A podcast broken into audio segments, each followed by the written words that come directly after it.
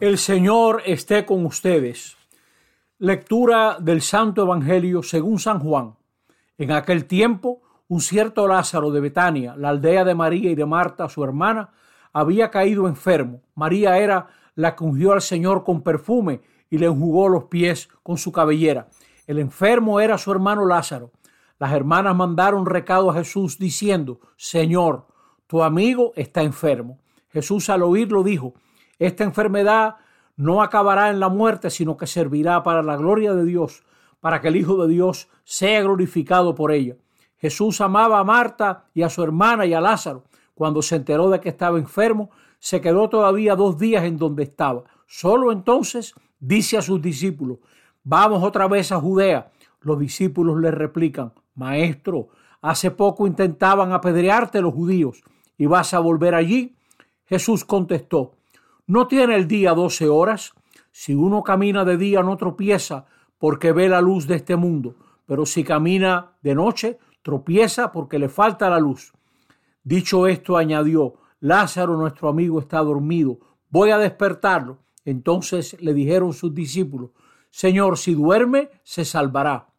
Jesús se refería a su muerte. En cambio, ellos creyeron que hablaba del sueño natural. Entonces Jesús les replicó claramente, Lázaro ha muerto. Y me alegro por ustedes de que no hayamos estado allí para que crean. Y ahora vamos a su casa. Entonces Tomás, apodado el mellizo, dijo a los demás discípulos, vamos también nosotros y muramos con él. Cuando Jesús llegó, Lázaro llevaba ya cuatro días enterrado. Betania dista poco de Jerusalén, unos tres kilómetros, y muchos judíos habían ido a ver a Marta y a María para darles el pésame por su hermano. Cuando Marta se enteró de que llegaba Jesús, salió a su encuentro, mientras María se quedaba en casa. Y dijo Marta a Jesús, Señor, si hubieras estado aquí, no habría muerto mi hermano. Pero aún ahora sé que todo lo que pidas a Dios, Dios te lo concederá. Jesús le dijo, tu hermano resucitará. Marta respondió, sé que resucitará en la resurrección del último día. Jesús le dice, yo soy la resurrección y la vida. El que cree en mí, aunque haya muerto, vivirá. Y el que está vivo y cree en mí, no morirá para siempre. ¿Crees esto? Ella contestó, sí, Señor. Yo creo que tú eres el Mesías, el Hijo de Dios, el que tenía que venir al mundo. Y dicho esto, fue a llamar a su hermana María, diciéndole en voz baja, el maestro está ahí y te llama. Apenas lo oyó, se levantó y salió a donde estaba él, porque Jesús no había entrado todavía en la aldea, sino que estaba aún donde Marta lo había encontrado. Los judíos que estaban con ella en casa, consolándola, al ver que María se levantaba y salía de prisa, la siguieron, pensando que iría al sepulcro a llorar allí. Cuando llegó María donde estaba Jesús al verlo, se echó a sus pies diciéndole, Señor, si hubieras estado aquí, no habría muerto mi hermano. Jesús, viéndola llorar a ella y viendo llorar a los judíos que lo acompañaron, sollozó y muy conmovido preguntó, ¿dónde lo han enterrado? Le contestaron, Señor, ven a verlo. Jesús se echó a llorar. Los judíos comentaban cómo lo quería, pero algunos dijeron, y uno que le ha abierto los ojos a un ciego, no podía haber impedido que muriera éste. Jesús, sollozando de nuevo, llega al sepulcro. Era una cavidad cubierta con una losa. Dice Jesús, quita la losa. Marta, hermana del muerto, le dice, Señor, ya huele mal, porque lleva cuatro días. Jesús le dice, ¿no te he dicho que si crees verás la gloria de Dios? Entonces quitaron la losa. Jesús, levantando los ojos a lo alto, dijo, Padre, te doy gracias porque me has escuchado. Yo sé que tú me escuchas siempre, pero lo digo por la gente que me rodea, para que crean que tú me has enviado. Y dicho esto, gritó con voz potente, Lázaro, ven fuera. El muerto salió, los pies y las manos atados con venda y la cara envuelta en un sudario. Jesús les dijo, desátenlo y déjenlo andar. Y muchos judíos que habían venido a casa de María, al ver lo que había hecho Jesús, creyeron en él.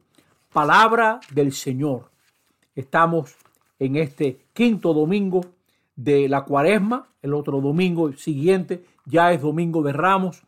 Vamos caminando a la cuaresma para creer, para creer en Jesucristo.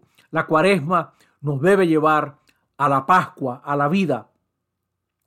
Siempre es bueno leer todas las lecturas. Si ustedes leen la primera lectura tomada del libro de Ezequiel, se encuentran con textos como este. Yo mismo abriré sus sepulcros y les haré salir. Y cuando abra sus sepulcros y les saque de ellos, pueblo mío, sabrán que soy Dios, que soy el Señor. A nosotros nos toca saber quién es Jesús en este séptimo signo. Ustedes saben que Juan el Evangelista estructuró su evangelio. Es la primera parte que termina con el capítulo 12, con esta parte, porque Juan no le puso numeritos a, esos capítulos, pero claramente es la primera sección del evangelio. Lo estructuró alrededor de siete signos. Y la resurrección de Lázaro es el más importante, es el séptimo. Todo este relato está lleno de una gran urgencia. Hay que caminar ahora que tenemos luz para comprender que Jesús es el vencedor del enemigo mayor que es la muerte. Todos nosotros enfrentamos la muerte con mucha cobardía y no es para menos porque la muerte nos confronta ante la desaparición de nuestra existencia y nos deja esta duda terrible. ¿Habrá algo después? Y Jesús en este, en este texto nos enseña que hay otra vida, que hay una vida eterna a la cual nos llama Dios. Desde el sepulcro del exilio, en la primera lectura, Dios rescató a su pueblo. Desde ese momento triste, el más triste tal vez del pueblo de Israel, Dios lo rescata. Es bueno que ustedes lean ese capítulo que cita la primera lectura. Nosotros ahora nos encontramos a este Jesús que se nos acerca. Se nos acerca a los sepulcros en los cuales la vida nos ha colocado. Nosotros, muchos de nosotros, vivimos el sepulcro de la rutina, de la vida cómoda, el sepulcro del egoísmo, de las manías, de las adicciones, de los miedos, de los odios, de las rupturas. Todo eso, todos esos son sepulcros.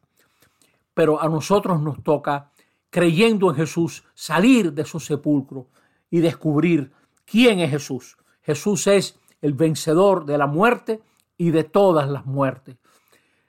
Pena que ahora en la Semana Santa, cuando llegue, mucha gente no tendrá tiempo para reflexionar. Pues mire, donde quiera que usted esté, tiene que sacar tiempo para reflexionar, pues esta Semana Mayor toca el centro de nuestra fe. La muerte es el gran límite humano. Y Juan en este relato, trabajando algo que él conoce. Este, este es un texto muy trabajado para presentar a Jesús como aquel que da vida. Juan nos ayuda a creer a Jesús como aquel que vence la muerte. Necesitamos entonces dejar, dejar atrás todo eso que nos aprisiona en la muerte. Óigame, se dice fácilmente, pero ¿cuánta gente necesita poner pequeños gestos de cambio en su vida y no puede. Y no puede. Hay cosas entre nosotros que huelen mal, como ese Lázaro que tenía ya días en el sepulcro. Huele mal que el pueblo no ahorre. Huele mal que le demos tanta importancia a los cálculos de la pelota y los scores de los, de los, los jugadores.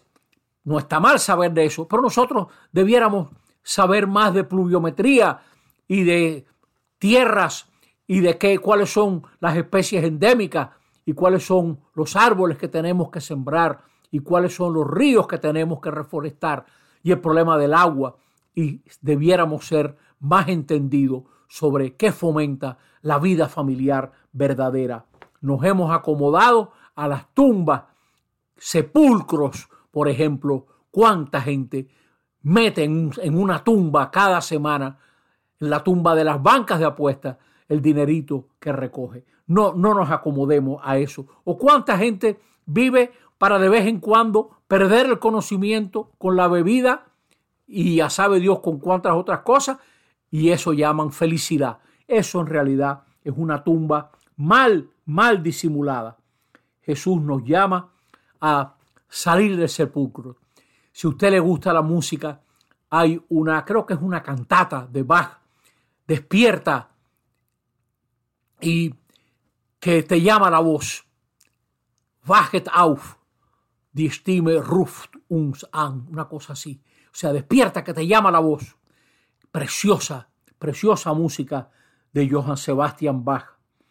Nosotros tenemos que salirnos de los cálculos humanos porque nadie está perdido para el Señor.